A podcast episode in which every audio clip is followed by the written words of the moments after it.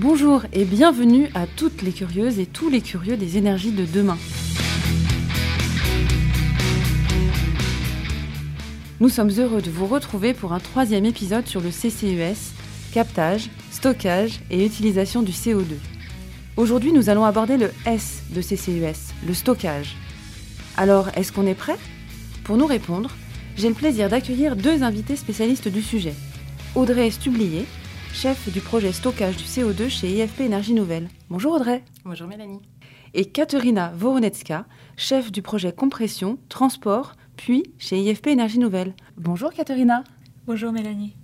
Pour commencer, un chiffre. 5 milliards de tonnes par an. C'est l'objectif de stockage de CO2 d'ici 2050 donné par l'Agence internationale de l'énergie pour atteindre la neutralité carbone. Audrey, en avons-nous les capacités? Rappelons tout d'abord que le procédé dit de stockage géologique consiste à injecter du CO2 dans le sous-sol à plus de 800 mètres de profondeur par un ou plusieurs puits pour le stocker durablement. Les estimations actuelles de capacité de stockage mondiale disponible montrent qu'elles seraient suffisantes pour atteindre la neutralité carbone. On parle de plusieurs milliers de milliards de tonnes de CO2. Par exemple, en Europe, nous pourrions stocker plus de 500 milliards de tonnes de CO2, soit l'équivalent de 100 ans d'émissions mondiales. Ces estimations de capacité sont basées sur différents types de stockage, les aquifères salins profonds et les champs pétroliers déplétés. Ils peuvent être situés en mer ou sur terre. Les aquifères salins profonds sont des aquifères d'eau impropres à la consommation dus à une trop forte salinité. Ils constituent la plus grande capacité de stockage. Quant aux champs pétroliers déplétés, ce sont des champs d'huile et de gaz en fin d'exploitation pétrolière. Ils constituent également une capacité de stockage intéressante, mais de moins grande quantité que celle des aquifères salins. On sait stocker du CO2. Par exemple, Sleipner, premier site mondial de stockage de CO2 à l'échelle industrielle situé en mer du Nord. Depuis 1996, chaque année, environ 1 million de tonnes de CO2 est capté et injecté dans le sous-sol via un puits. Cela représente une expérience de plus de 25 ans. Mais il existe aussi d'autres sites de stockage à l'échelle industrielle. Par exemple, le projet Northern Lines, opéré par Equinor, Shell et Total Energy, qui sera en 2024 le premier projet commercial de stockage du CO2. Des perspectives plutôt rassurantes.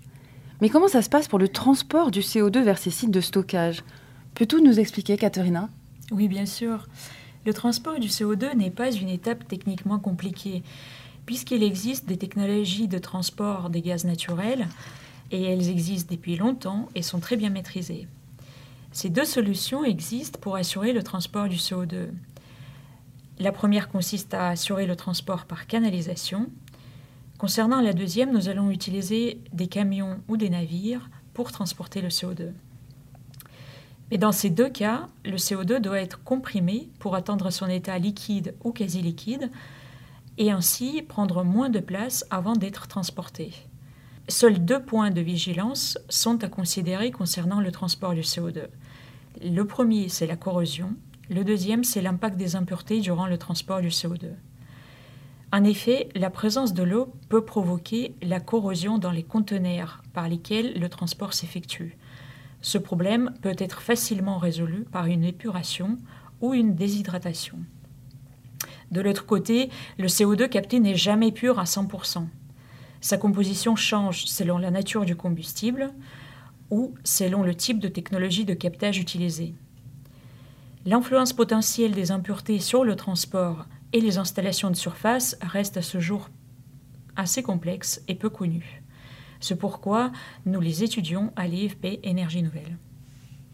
Et si je résume, qu'il s'agisse du stockage ou du transport, rien ne s'oppose techniquement au déploiement des sites de stockage. Audrey, c'est bien ça?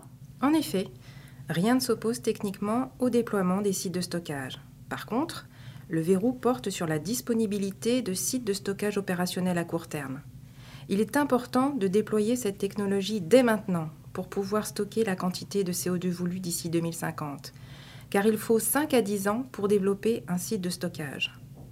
Il importe d'affiner la caractérisation actuelle des sites de stockage potentiels, qui restent très grossières, pour identifier les sites plus adaptés définir les conditions d'injection du CO2, les moyens de surveillance des sites, puis construire les infrastructures.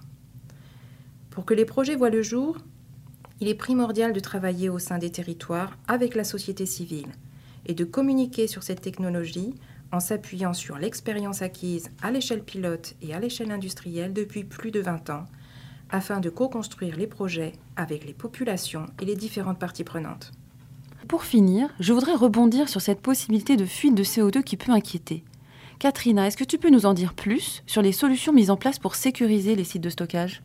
L'intégrité des puits forés par l'homme et la réutilisation éventuelle des puits existants pour le stockage du CO2 à grande échelle sont des éléments majeurs à vérifier pour s'assurer de la pérennité du stockage. Ce sont des points déterminants pour l'économie et la sécurité des stockages. L'aspect économique provient du coût des forages des nouveaux puits, en particulier en mer. L'aspect sécurité vient avec l'objectif d'avoir le moins de puits possible pénétrant dans une couche couverture pour ne pas la fragiliser.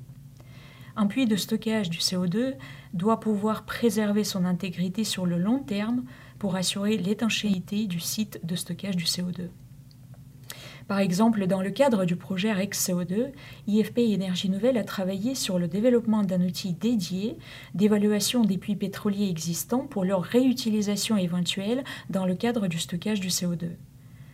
Pour conclure, des solutions pour assurer l'intégrité des puits à long terme sont déjà disponibles et elles se perfectionnent grâce aux différents projets de recherche en cours. Merci beaucoup Audrey, merci beaucoup Katharina pour votre présence aujourd'hui. Si vous avez aimé cet épisode, rendez-vous pour le prochain. Nous remonterons cette fois tout en haut de la chaîne CCUS pour comprendre les enjeux du captage. Alors, à bientôt